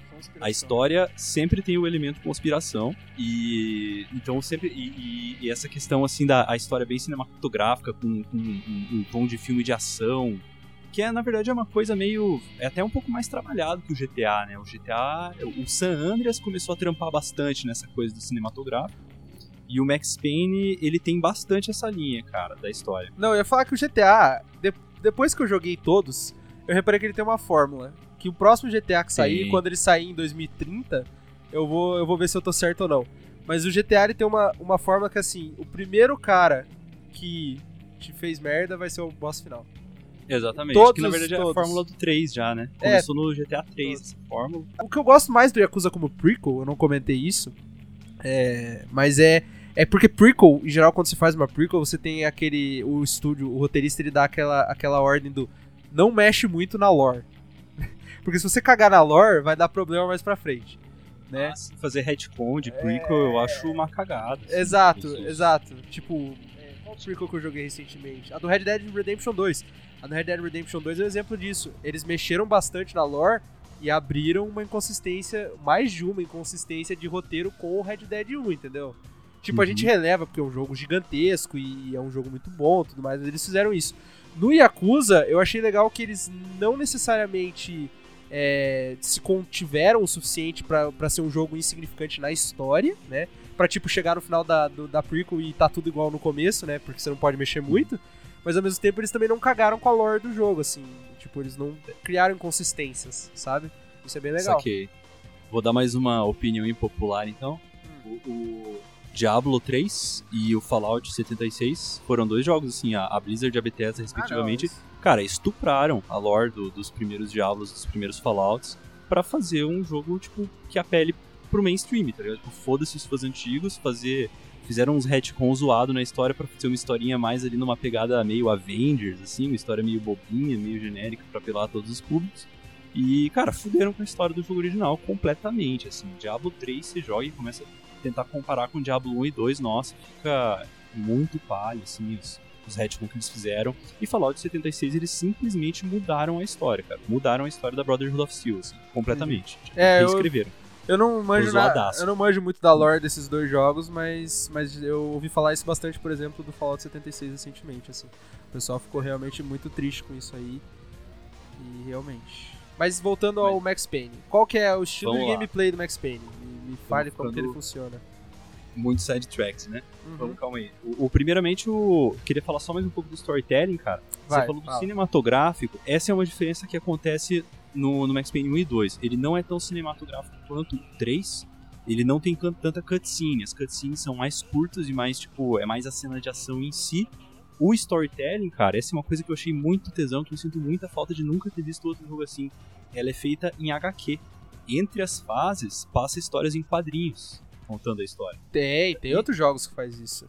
Tem outros modernos que fazem isso bem feito. Tem, sim. deixa eu ver se eu lembro algum. É, bem feito é uma pergunta meio complicada. Eu não sei se o Max Payne foi um dos primeiros a fazer isso, lá em 2001. Mas, cara, isso foi uma coisa que eu acho muito tesão, assim, os HQs, e é tudo muito bem desenhado, sabe? Os diálogos bem feitos, é um HQ com a dublagem do diálogo, né? Fica mais dinâmico. Mas é, esse é um ponto, assim, do storytelling que é bem tesão, cara, porque cabe bem com o jogo, assim, o jogo, ele tem uma, aquela pegada meio de HQ adulto, sabe? Aqueles HQs da, da Vertigo. Eu sei um. Ó, eu tô olhando aqui. É, eu tô com um problema que meus jogos estão quase todos na caixa, né? Só alguns estão pra fora. Um jogo recentemente que eu vi que faz isso é o Gravity Rush 2 do PS4. É bom, Bacana. não sei, não sei, eu joguei 20 minutos dele só. não sei te dizer se é bom ou não, mas ele faz. Vou dar uma pesquisada por outros jogos que fazem isso, mas o Max Payne ele faz muito massa, assim, foi uma coisa que me eu gostei bastante na época, Entendi. a forma com que ele conta essa história. Até porque na época, né, cara, se fosse fazer cutscene pra tudo, assim, os gráficos não eram lá os melhores, assim, você vai ver a cara do Max Payne em 2001, mano, ela é muito engraçada, assim, É, esses que jogos antigos, feito, esses cara. jogos antigos ali do, da transição, né, do 2D pro 3D, se bem que o Max Payne não é tanto assim, ele é de 2001, é, mas eles tinham as limitações, né, e, e jogos que optavam por fazer é, vídeos é, é, pré-renderizados e pôr isso no jogo, hoje em dia é uma bosta, porque quando eles vão fazer algum remaster, alguma coisa disso, os vídeos ficam com a qualidade muito reduzida, né. Tipo, você pega uns Final Fantasy antigos, o God of War mesmo, o 2 e o 1, é, por Exato. exemplo, o God of War 1 e 2, quando eles foram fazer o remaster do 3, tipo, eles podiam melhorar muito o gráfico, mas eles não tinham como melhorar a cutscene, porque ela era pré-renderizada, né? E Exato. daí dá uma queda, assim, muito brusca, é estranho. Essa, Fica uma coisa meio esse- pix- pixeladona, assim, É, com uma muito. resolução meio cagada, né? esse negócio que eles optavam antigamente, por exemplo, fazer os quadrinhos ou cenas estáticas, coisas assim, mas mais diferentes, assim, hoje em dia envelheceu melhor, né, cara? Com certeza, assim. Total certeza. Sim. Mas então, o, o- e daí o Max Payne ele tem esse aspecto do HQ, né? Outro ponto, assim, muito legal dele são os personagens, cara. O, putz, cara, tem, tipo, um boss que é um cara que usou... Eu espero não dar muita, muito, muito spoiler aqui, mas... Por exemplo, um boss que é um cara que usou muita Valkyrie e começou a ficar louco, começou a ter umas piras satanistas, assim. Aí você começa a chegar lá e tem, tipo, uns, uns troços meio de ritual. Outro boss é, tipo, um, um hitman da máfia italiana, todo malandrão, assim, sacana. Sabe esses personagens do GTA que são bem característicos, assim? Que você, tipo, você nunca esquece aquele personagem? O Ryder, o Big Smoke, às vezes porque o cara é engraçado, ou às vezes porque o cara é original. Eu odeio o Big Smoke, cara. Não fala do Big Smoke. Pra quem Mas você jogou nunca vai GTA esquecer Pra dele, quem né? jogou GTA San Andreas sabe por que, que eu odeio o Big Smoke. É, sim, claro, que não, o Roman do GTA 4, Exato. o Trevor Roman. do GTA 5, aquela ciclista do GTA 5 que eu não me lembro o nome, mas que ela é louca igual o Trevor, já viu essa cena? É muito boa. É uma, É uma uma- side, né? Que aparece, É tipo, um encontro boa, aleatório. É muito, É muito boa, bom. é muito boa. O, o, o cara que come a esposa do Michael lá, o, o instrutor de tênis. O, ah, nossa, o mafioso que o Trevor se apaixona pela esposa dele. Cara, é muito bom, né, cara? O GTA tem uns personagens muito bons, né, cara? Meu Deus. Então, o Max Payne, ele, ele faz isso também, cara. Ele tem esses personagens característicos, é numa temática um pouco mais dark, mas alguns personagens são engraçados mesmo, assim. Você vê tipo, puta, é, é- Sabe quando tem aquela cena meio que aquele humor meio negro, assim, no meio de um filme de máfia? Sim, sim. Bem- tem bem essa pegada, cara. E o storytelling é todo feito com aquela. naquela atmosfera meio noir que chamam, né? Sim. N-O-I-R, Sim, que é noir. tipo, meio detetive da década de 80. Tipo Batman Noir, tipo LA Noir. tipo- Exatamente. É, tá. inteiro nisso. Então, cara, é isso, assim, ele é um...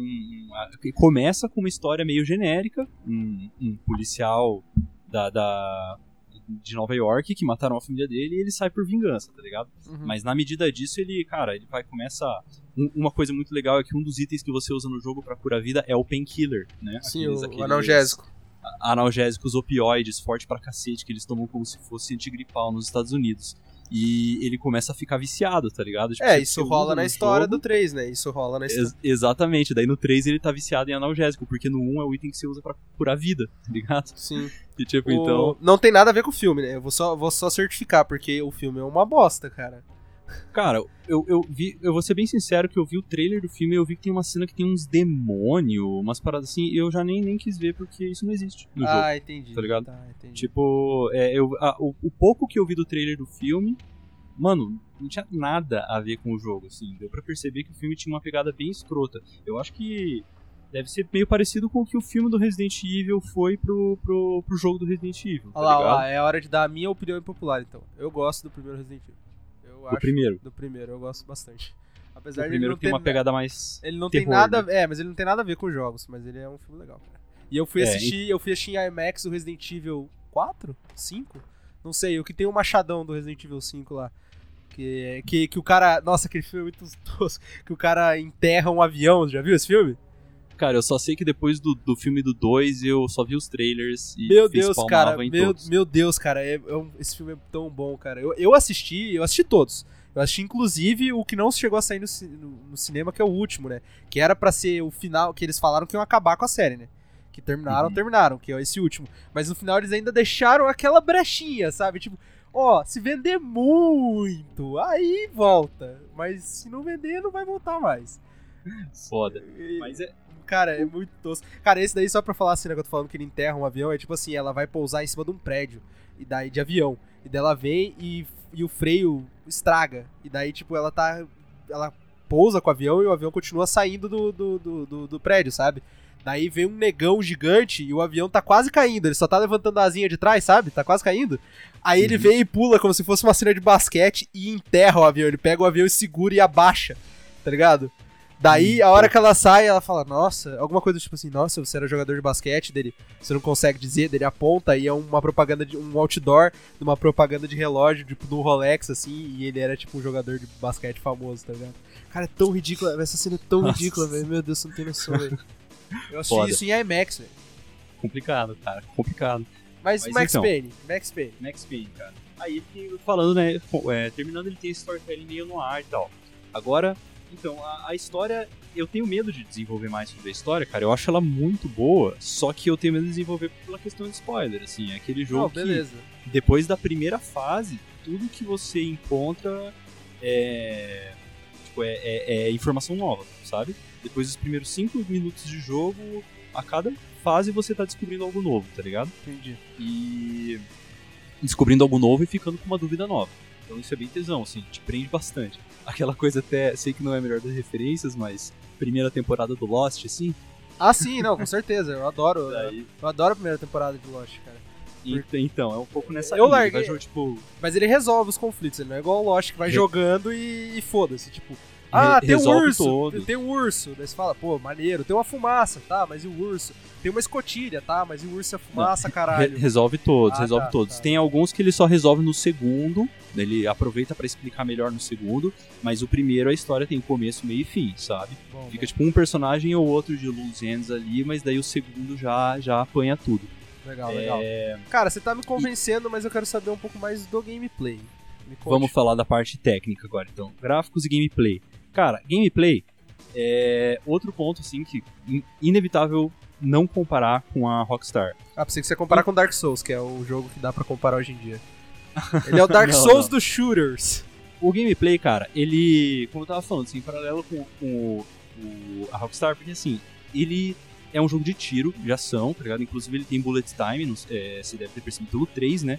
Que é aquela. Você aperta uma tecla e o. É, ele popularizou fica lento, bastante né? isso, né, pelo que o pessoal fala. Ex- exatamente, foi ele quem popularizou o Bullet Time, assim, foi o primeiro jogo a usar isso, se não me engano é até, eu não lembro se ele é da mesma época ou se ele é antes do jogo do Matrix, mas eu sei que ele fez o Bullet Time melhor que o Matrix, Que o jogo. até porque eles, é, que, que o jogo do Matrix, exatamente, Assim. até porque é, é, a gimmick do Bullet Time do Max Payne, na verdade, não é que você consegue desviar das balas, apesar de que você até consegue, mas é meio difícil, tipo, até no Bullet Time elas são rápidas. Uhum. Só que ele não morre no Bullet Time. Você fica com um Ah, é? Eu não sabia disso. Exatamente. Tipo, enquanto o Bullet Time tá ligado, ele fica com um de vida, tá ligado? Ah, e não morre. saber. Tipo, então você tem a chance de usar um painkiller ali sempre e tal. Mas é.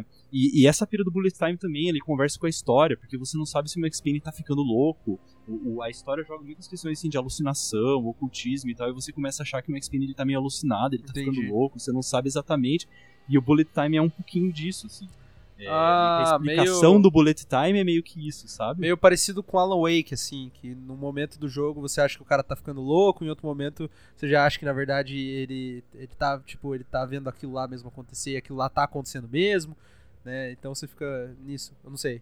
É isso que você Ma- dizer? mais ou menos isso. Eu não joguei Alan Wake, cara, mas é, é- acho que é. Acho O Alan é um Wake, em alguns momentos, parece que o- a- as paradas que ele escreveu estão tomando vida. E, tipo assim, em alguns momentos para que, parece que elas estão realmente tomando vida, mas em alguns momentos parece que na verdade é só coisa da cabeça dele, entendeu? Que, tipo, na verdade não tá tomando vida, é ele que tá vendo tudo, entendeu? Entendi, entendi. É, não, o, o Max Payne, qualquer coisa sobrenatural. É, putz, não sei se eu Sobrenatural. devo falar Não, isso. mas qualquer coisa sobrenatural pode ser que seja, na verdade, tipo, não sobrenatural. É isso que você tá querendo dizer. Não existe sobrenatural no Max Payne. Ah, entendi, tá. É, é, ele acontece no mundo real. tá Entendi? Não entendi, tem nada sobrenatural no jogo. entendi. O, mas beleza. Jogabilidade, cara, então ele acaba sendo um jogo de tiro, de ação, só que o, o- a mecânica de tiro é muito parecida ali com os GTAs do Play 2, tá ligado? Que vai do 3 até o San Andreas. Uhum. É uma mecânica de tiro parecida, assim. Inclusive um jogo bem melhor de você jogar no teclado e mouse do que no controle. Eu não sei se ele tem a correção do, da mira automática, mas é um jogo bem melhor de jogar no, no teclado e mouse. É, acaba sendo um pouco clunky, infelizmente, a mecânica de tiro. Ah, antiga, os- né? Porra, É, 18 anos. exatamente. 18 anos, cara. Exatamente. E os gráficos do jogo também são, cara, na mesma linha, assim, mesma pegada. Eu acho que eles são um pouquinho melhores que os gráficos do San Andreas. Um pouquinho melhores. Ou eu- talvez eu não esteja lembrando direito, talvez eu esteja lembrando do 2. O 2 eles melhoraram um pouco os gráficos. Mas é nessa linha, cara. Então, é, se você gostou desses jogos da Rockstar dessa época, GTA 3 ao San Andreas, Manhunt também, cara, Max Payne é, é outro nessa linha com uma história foda pra caralho e se com essa mecânica de bullet time. O sistema de armas do jogo é um sistema que conversa um pouco com, Nossa. com os GTAs Giga. Não, porque eu tô lendo aqui, porque eu queria procurar. Porque realmente o gráfico lembra, assim, até a modelagem dos personagens lembra bastante. É, mas a engine do Max Payne foi feita só pra ele, chama é, Dubbed Max FX. E ela foi usada só pra dois jogos, que é o Max Payne 1 e o Max Payne 2. Olha lá. Que acho que é da Remedy mesmo, né? Acho que é da Remedy Entertainment, essa engine. Não tem Sim, certeza. sim, ó. Remedy used their own game engine, which they, they dubbed Max FX. Na verdade, então é Max FX o nome. Ah, olha lá. Os caras são. Or Max FX, escrito de outra maneira. In the development since early 1997, so it took four years to release. Então, e, e voltando aos aspectos da jogabilidade, ele tem. As armas do jogo funcio- funcionam de uma forma. Não diria parecida com os GTAs antigos, mas dizia, diria parecido com os. o- o- aqueles FPS antigos que existe uma progressão pelas armas, tá ligado? Sim. Não, o primeiro cara que você matar no jogo não é aquela coisa que o primeiro cara que você mata tem um fuzil de assalto, daí você usa o Sim, fuzil de sim, assalto sim. até o final da fase e tal. Não. Quando você pega uma arma nova, você fica com ela até o final do jogo. E o jogo tem um arsenalzinho ali de umas 10 armas, tá ligado? tá, Sua tipo- progressão no jogo é tipo- pegar armas novas. Tipo Half-Life. Exatamente, exatamente. Tá. Até agora tá me convencendo. É um jogo legal. As boss fights são todas muito boas, cara, porque como eu falei antes, cada boss fight é muito cada boss é muito característico Uhum. e cada um tem uma introdução muito legal, um, um- um setup, tá ligado? Ele vai preparando você assim, tipo, eu vou achar esse filho da puta, eu vou matar esse filho da puta. Eu vou, tipo, você, primeiro você conversa com o cara com o telefone, ele fala uma merda pra você, aí, tipo, Max, você vê que aparece um quadrinho do Max Payne batendo no telefone puto, assim, falando Uhum. pra si mesmo, tipo, ok, eu vou atrás desse cara. E você, você entra no personagem, assim, você, é isso aí, Max Payne, come o cu dele. Tá, eu ligado? tenho, eu tenho uma, eu tenho uma dúvida sobre esse jogo. É, essa inclusive é uma dúvida que eu posso responder também pro Yakuza que não foi falado. Dá pra zerar por, por YouTube? Porque tem. Porque hoje em dia, vamos ser sinceros, né? Jogar dá muito trabalho. Às vezes a gente quer só assistir o jogo. Dá? Posso te falar? Dá pra cara? fazer? Você pode, você pode zerar o jogo em 6 horas. As partes de ação, se você não estiver jogando, eu acho que ele vai ser um pouco chato pra você. Ah, Tá é. ligado? Aham. Tá. Eu acho que, tipo, o legal é jogar mesmo porque as partes de ação são a maior graça do jogo, sabe? Você pode, se você quiser zerar por YouTube, pega só a história, só as partes de HQ e vai Entendi, lendo, sabe? Entendi. Mas ele. O, o level design dele é bem feito, apesar de ser clunky, a mecânica de tiro é massa, os tiroteios são bem divertidos, cara. Tem uns que são foda pra caralho, você morre várias e várias vezes e volta, sabe? É, ele tem poucos chefes, pelo que eu me lembro, que são aquela coisa assim, simplesmente um cara que aguenta levar tiro pra caralho, sabe? É, bala de, é esponja de balas. Exatamente. Se não me engano, é só um ou dois chefes que são isso. E a maioria dos outros eles têm alguma mecânica especial. Assim, o cara tá num lugar inacessível jogando Molotov, ou sei lá, é Entendi. alguém que tá fugindo de alguma forma, você tem que fazer o cara parecido- parar e fugir. Parecido com, a com o que eles mantiveram das, dos boss do 3, né, na verdade. Os- Parecido, Entendi. exatamente. Tá, não, pô, eu joguei os outros. É, na verdade, você pegou um jogo que é meio cheat, porque eu já tava afim de jogar antes, você tá ligado disso. Eu imagino. e cara, é um jogo que você zera em, em 6 horas, assim, se você jogar diretão, sabe? Entendi. O 1 eu acho que eu zerei em umas 10, mas o 2 tá lá na minha Steam em 6 horas de jogo. E eu zerei ele, começo ao fim. Então até inclusive vale a pena, mais a pena comprar em promoção. Principalmente o 2. O 2 ele ficou meio assim nas críticas porque ele é. Muito Ele parecido. é uma. Ele é muito parecido com o 1, muito, muito. Só muda a história, é a continuação da história, né? Sim. Vale a pena jogar pela história. Tá. E, e é isso, assim, é um jogo que ele vive bem o tempo dele. No final do jogo, você vai estar, tipo, você não vai estar cansado, tá ligado? E Sim. você não vai estar, tipo, caralho, quero mais. Vou zerar o jogo de novo porque eu preciso. Se você zerar o 1 e logo em seguida zerar o 2, você vai, tipo, beleza, assim, massa, O você dois- história e você vai estar bem de Max Payne. Me corrija se eu estiver errado, mas o 2, até pouco tempo atrás, não vendia na Steam Brasil, né? Não sei se é o 2 que era isso. Eu Não, sei que o, Bu- tá o. Bully também, o Bully não vendia na Steam Brasil também. O Bully é um dos poucos jogos que foi proibido pelo governo brasileiro, sabia? O Bully eu tô ligado. Agora, o 2, o, o dois, eu não sei, cara. Vamos É, pesquisar. Eu joguei ele em 2000 e... Cara, eu, eu joguei ele acho que antes da gente começar a faculdade de engenharia. Então foi tipo em 2011, tá ligado? Ah, pode e- ser. Pode ser que eu esteja confundindo mesmo. E foi pela Steam. O 2 faz sentido que talvez ele tenha sido proibido em alguns países. O 1 um, ele já aborda o tema de drogas e violência e tal, né? E o 2, se não me engano, nessas cenas de quadrinho, tem uma que é uma cena meio de sexo softcore, assim, sabe? Tipo, não aparece nada demais, mas é tipo, talvez então faria sentido que ele fosse banido em alguns países na época, porque galera. É, não, acho que ele foi 2001, banido. Acho que ele foi banido sim no Brasil. Foi? Foi, acho que sim. Mas então, o, o- e o, o Max Payne ele tem esse aspecto, assim. Então, retomando de uma forma geral, cara, ele é um jogo de tiro, com os gráficos ali da época de 2000, bem naquela pegada da Rockstar, com, com- bem naquela pegada da Rockstar é, de- dessa época, né? Do, do Manhunt, dos GTAs de Play 2. O level design muito bem feito, cara. As fases são bem legais, assim. É, algumas fases são lineares, mas é uma linearidade tipo, meio explicada, tipo, é uma, uma perseguição, sabe? Coisa assim. Não, não, mas. Mas, tem fases. Mas linearidade você não precisa advogar contra comigo, não. Eu sou um gamer 100% a favor da linearidade, cara. Até porque é um jogo de tiro, né? É um jogo- É, eu, mas, eu acho que jogos que contam uma história boa, em geral, são lineares. mas o que eu quero dizer é a linearidade do, do level design mesmo. assim, Entendi. sabe? Por exemplo, você vai numa. Tem uma fase que é um clube, você vai entrar num clube lá, Uhum. não é tipo um monte de corredor, tá ligado? Sim. Ele tem as salas e tal, o clube ele é bem feitinho, como se fosse realmente uma balada de verdade. E daí é feito de uma forma ali que você tem que fazer um backtrack aqui ali e tal. Entendeu? É, é, é interessante, assim, é bem massa. Nossa. o world design dele. Por exemplo, um jogo que não tem isso é o Special Ops The Line. Eu acho muito bom, mas o level design dele é um corredor atrás do outro, tá ligado? Max Spec Ops The Line, né? É verdade. Tem razão. Eu acho o jogo muito bom, mas o, o level design dele é assim. O Max Payne não, não é. Ele é tipo. É massa isso, assim. A dificuldade realmente são os tiroteios, onde você se esconde, onde você pega cobertura, não só ficar indo reto, tá ligado? Uhum. E a história é muito boa, assim, storytelling que te prende, te deixa. Você vai querer cada vez mais, tem personagens misteriosos, personagens bem feitos, que você vai querer saber quem que é o cara, às vezes você vai querer matar o cara porque ele fudeu com você e você vai ficar com raiva, você vai entrar na história, tá ligado? Entendi. E ele brinca com todos esses aspectos, assim, um storytelling meio cínico. O Max Payne mesmo, ele vai ficando ranzinzão, vai ficando meio louco, meio depressivo com o tempo, e ele solta umas punchlines, assim, completamente é, Ed, Ed por caralho, assim, só que é massa, sabe? É um Entendi. que você, tipo, você, você, você entra na pira fácil, assim. Entendi. Algumas até daria pra dizer que é um pouco exagerado, mas não é mais exagerado que Fight Club. É, é, tipo, mesmo nível. E terminando, assim, do- um ponto também que eu esqueci de citar do Max Payne, cara, além da, da- do, do storytelling dele, são várias referências legais que ele tem, assim. Ele tem um, a pira da droga, né, que se chama Valkyr, que é da mitologia nórdica, e tem algumas outras, assim. Tem, tem uma...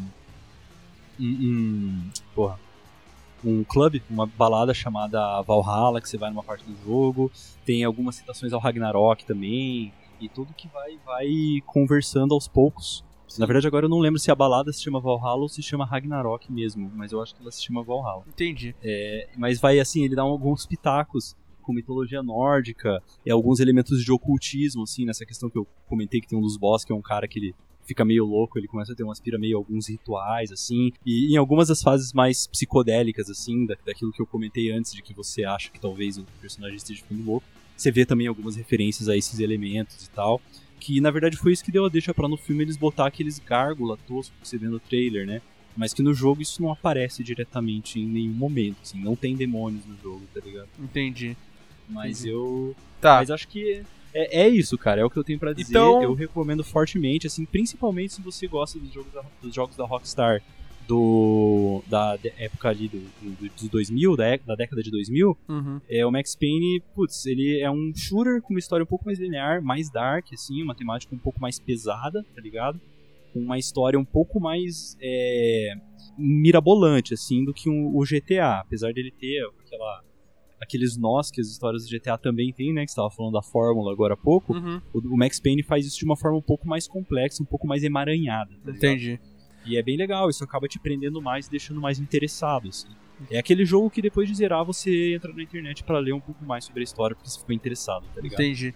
É, me convenceu, eu vou jogar assim, como você falou, eu vou esperar uma promoção na Steam pra comprar, mas vou jogar sim, cara. É, eu sei que, então acho que ficou a indicação aí do meu Yakuza, ficou a, tua indicação do Max Payne 1, acredito que da série inteira, na verdade, mas principalmente do Max Payne 1. É, eu sei que no começo eu falei isso pra deixar um pouco claro e tal, mas é bom ressaltar. Esse é um quadro experimental, eu não contei pro Breno que a gente ia fazer isso, na verdade. Eu queria ver como que sai isso da gente indicar jogos do- da nossa memória afetiva do jogo mais do que de uma pesquisa, assim, sabe? Por que, que eu gosto desse tipo de indicação? É, porque pra quem ouve indicação e joga, rola um diálogo legal depois com a pessoa que jogou no passado e tem e, e, tipo meio que salvou só o que ela queria, ter uma memória seletiva, né? Então, por exemplo, isso já rolou bastante com jogos comigo, que eu indiquei jogos que pra mim eram jogos muito bons, e depois a pessoa veio e falou assim, Leonardo, lembra que você falou que o jogo era assim? Então, não tem nada a ver, cara. Eu acho que você lembrou desse jogo que você era criança e você jogou, mas na verdade o jogo é uma bosta, cara. Não tem... Você achou que era um jogo de tiro e era um jogo de carrinho, cara. Você, você, você viajou? E eu acho, eu acho legal esse diálogo, e eu queria abrir esse diálogo, entendeu? Então, E é mais natural também, Sai né, mais cara? Eu- natural. Eu, fa- eu, eu fazer uma pesquisa aqui e ver na internet o que, que o pessoal gostou, e daí vir aqui e falar o que o pessoal gostou, é bem diferente de eu vir aqui e naturalmente falar, tipo, porra, de coisas que eu lembro do jogo de 10 anos atrás, porque foi na época o que me prendeu. tá Sim, ligado? sim. Foi Não, o com que certeza. Me afetou. Não, com certeza. E, e assim, é claro que tem o downside disso, né? A gente pode entrar em um looping, às vezes, falar um pouco demais de algum assunto e esquecer de falar outro, é natural. O Yakuza, por exemplo, eu ressaltei bastante a história, mas com certeza eu deixei passar alguns detalhes. É, mas ao mesmo tempo soa mais natural mesmo e tem pessoa que gosta mais desse diálogo assim mais próximo, né, do que uma exposição mais jornalística do jogo, digamos assim. A gente ainda vai manter o formato de dissecar o jogo, né, que acredito que eu e você gostamos bastante dessa coisa mais pesquisa dos videogames, falar da engine, falar do que tá por trás da história, por que, que o jogo foi lançado, né? A gente já tem um episódio aí sobre isso, sobre The Walking Dead Season 1. É, mas é legal a gente abrir esse diálogo assim entre, né? Inclusive no futuro trazendo convidados, pessoas pra indicar outros jogos. Tendo isso em mente, eu queria terminar com um quadro rapidinho, cara. Você se importa? A gente Manda bala. falar mais ou menos, a gente tá hoje, a gente tá gravando em janeiro, né? E a gente já faz mais ou menos o que um mês que a gente gravou o último episódio, por aí. Faz um mês. É, comentar rapidinho assim, mas é VaptVupt. O que, que você tá jogando? O que, que você assistiu de bom? O que, que você ouviu de música legal? Alguma coisa assim? Alguma indicação pra deixar pro pessoal aí rápida de alguma coisa que você jogou, ouviu ou, assisti- ou ouviu nesses últimos meses. Se você quiser, eu posso falar de uma que eu tô jogando bastante e queria recomendar aí, que é o jogo do Spider-Man. O jogo do Spider-Man do PS4, cara. Eu comprei o jogo do Spider-Man pro Play 4 é, no final do ano e já fiz 100% na história principal. Zerei o primeiro DLC e fiz 100% que chama The Heist. Ainda faltam os outros DLCs. E, cara, que jogo, assim, 10 de 10, cara. 10 de 10 mesmo, assim. Eu fiquei com muita dó dos caras do, do, Spider-Man que fez, foi a Insomniac, que lançou também outros jogos aí no passado muito bons, né? É, eles lançaram, por exemplo, o Sunset Overdrive, que é exclusivo do Xbox. Agora não mais, né? Tem na Steam. Mas é, eu fiquei com muita dó deles, porque se eles tivessem lançado esse jogo ano passado, ou provavelmente ano que vem, talvez, Eles com certeza teriam ganhado um prêmiozinho no Game of, Game of the Year. Mas esse ano lançou Red Dead Redemption 2 e não dá pra competir com a Rockstar, né, cara? Então. É foda. Eu fiquei com muita dó deles, cara. Muita dó mesmo, assim. Eu, eu, eu acho que a minha recomendação do dia. Hum. é, infelizmente, eu acho que a única coisa um pouco mais recente que eu teria pra recomendar é o Hollow Knight, que é o que eu tô jogando mais extensivamente. Só que, então, falar, é um jogo antigo, mas cara, eu já tinha 170 horas de jogo nele. Eu decidi reinstalar ele ontem, meia-noite, e eu fui dormir às 7 da manhã por causa disso. Qual jogo? Um jogo chamado Mountain Blade Warband. Ah, muito bom, muito bom, conheço. Sandbox medieval, puta, super realista, cara, muito tesão, assim. Acho esse jogo é sensacional e eu, eu ele tem um status meio cult assim, né? E eu vejo que no Brasil pouca gente joga ele, assim. Na internet ele tem esse status de jogo meio cult, famoso. Eu realmente não, não aguento esses jogos assim, sabe? Toma muito Sim. tempo. É, o, o Mountain Blade ele não é a parte de estratégia não é super complexa, o contrário, ele é- tem bastante porradaria. Mas esse jogo realmente ele é um ralo de tempo, cara. Putz, Sério que o é Mountain Blade não é tanto? Eu achava, eu jurava que ele era bastante estratégia. É que você. É como, como você começa sendo um Zé Ninguém e você demora pra evoluir no jogo, você vai aprendendo muito fácil, assim, as mecânicas. Na verdade, Mas ele não é estratégia, em então. geral. Ele é. Ele é. Tipo, você joga com um personagem só ou você joga com um squad inteiro, digamos assim? Você tem o seu personagem, que ele é um. Tipo, um, sei lá, pode ser um Braveheart da vida, assim, um líder militar, e você tem o seu bando de guerra, os seus soldados. Hum. Mas no momento da luta, é FPS. Você controla você Tá. E você dá ordens pro seu bando. Então ele é mais Sabe? naquela vibe daquele último jogo que saiu medieval, que não tem nada viajado lá, como que é o nome? É... Kingdom Come. Esse aí, é mais nessa vibe. Ele é um pouco. Ele tem mais estratégia e menos história que o Kingdom Come. Entendi. O Mountain Blade ele é puramente sandbox, assim. Ele não te dá uma história no começo do jogo. Ele te joga ali e você faz o que você quer, sabe? E é um mundo medieval meio realista, assim. Você tem que servir os reis, você faz vassalagem. O jogo te avisa abertamente que por ser um jogo medieval, se você fizer um personagem feminino vai ser mais difícil, porque era uma sociedade 10 mil vezes mais machista do que já é hoje em dia. Então tem toda essa questão, assim, sabe? Tipo, e é bem tesão, assim, ele tem um apreço pelo re- realismo massa. muito assim. bom. Inclusive, muito bom. se você jogar o jogo no modo na dificuldade normal, você é feito de papel até você conseguir uma plate armor, tá ligado? Entendi. Porque três flechadas você cai. Tipo, então é, é, É, eu, que ele é. eu, eu vou falar assim, eu indiquei o Spider-Man porque é a coisa assim que eu tenho mais jogado. Mas eu, como eu é, a gente vai comentar um pouco mais disso mais pra frente, vai ficando mais claro. Mas eu e o Breno, a gente tem estilos bem diferentes de jogos e de jogar mesmo, assim, né? Eu jogo várias coisas ao mesmo tempo, assim, curtinhas. O Breno pega esses jogos aí, lazarento de é, bagulho medieval que precisa, tá ligado? Precisa casar com o jogo, precisa fazer uma faculdade pra aprender a usar o sistema de crafting do jogo. Eu não sou muito essa vibe. Então eu joguei, cara, eu joguei tudo que você imaginar nessas férias. Eu joguei, eu joguei o Spider-Man, eu voltei a jogar CS, eu joguei Stardew Valley. Já jogou Stardew Valley? Já, Puta, já. esse pra quem é órfão de. Harvest Moon Harvest é, é Moon. o jogo mais sacana de tempo, assim, cara. Você fica lá, pô, é um ralo de tempo também. Eu joguei muita coisa nessas férias, mas fica a indicação do Spider-Man. Então eu vou dar uma indicação do jogo um pouco mais simples que Mountain Blade, que eu tô jogando ultimamente também, é o Darkest Dungeon, tá ligado? Muito bom, muito bom. Esse é o dos medos, Esse- né? Que cada personagem tem um medo. Exatamente. Cara, esse, eu esse é muito bom, cara. achei sensacional e esse jogo teve até algumas alguns fatores pessoais assim pra mim que ele tipo me sabe quando Sim. você consegue tirar lições do jogo pra vida? Sim. Eu sei que pode parecer besta isso, mas esse jogo Não, me com ajudou certeza. com algumas coisas Eu, desse tipo. eu tenho uma que eu quero. Eu já falei pra você, a gente comentou bastante de vários projetos que a gente tem em mente no futuro. E eu tenho uma que é- eu quero falar bastante sobre isso, assim, jogos que você jogou em momentos da sua vida onde eles te impactaram. O que eu sempre comento é o Red Dead Redemption, por exemplo, mas eu tenho um que, assim, pra mim foi um eh, tapa na cara, que eu quero entrar em mais detalhes em outro momento da minha vida, que é o Silent Hill 2, assim. Eu joguei numa situação da minha vida onde eu- a minha mãe tinha acabado de falecer, eu tava muito mal e tal. E sei lá por que caralhos eu fui imbecil de jogar esse jogo, cara. Cara, esse jogo acabou com a minha mente, assim, tá ligado? Tipo, porque você lembra da história, né? A história é muito pesada, assim, e eu consegui Uhum. criar muitos paralelos com a doença da minha mãe também na época. Cara, é um regaço esse jogo. Não recomendo pra quem tá fraco da cabeça. Mas o jogo é muito bom. É foda isso. Quem, o jogo que mais fez isso comigo foi o Planescape Torment. É. E inclusive, se você, você. A gente tava conversando outro dia, você falou que gosta de jogo por causa da história. Cara, faz um esforcinho pra jogar um Planescape, o Planescape. É, é, é um RPG que, assim, ele é quase ler um livro, sabe? Tem diálogos no jogo que literalmente você fica mais de uma hora conversando com um personagem. Tipo, só. Porra, tem 20 opções de diálogo pra você escolher e você vai querer saber tudo, você vai começar a, a, a, a ler, tá ligado? O jogo tem como você zerar sem fazer uma luta, mas a história dele, puta, cara, eu, eu até hoje não joguei um jogo que fez uma história, tipo, meio filosófica, assim, do nível dele, sabe? Eu acho que a, a, a forma com que ele aborda a história fictícia dele se compara a vários livros, assim, existencialistas clássicos, tá ligado? Entendi. Tipo, Então aí, ó, ficou várias indicações no fim das contas. Spider-Man, é. Stardew Valley, a gente indicou Planescape Torment, a gente indicou, que mais aí, o, o que você falou, Mountain Blade. Mountain Blade. É, fora as duas indicações do podcast, que foram Yakuza 0 e Max Payne 1. Então, se vocês querem aí bastante joguinho, tem pra dar com o pau aí, dá pra jogar até, até o ano que vem, cara. E olha que o ano começou só agora. E eu acho, É que, por- eu acho que por hoje é isso, né, cara? Você quer falar mais alguma coisa aí? Falar PVE out. PV out. Falou, pessoal.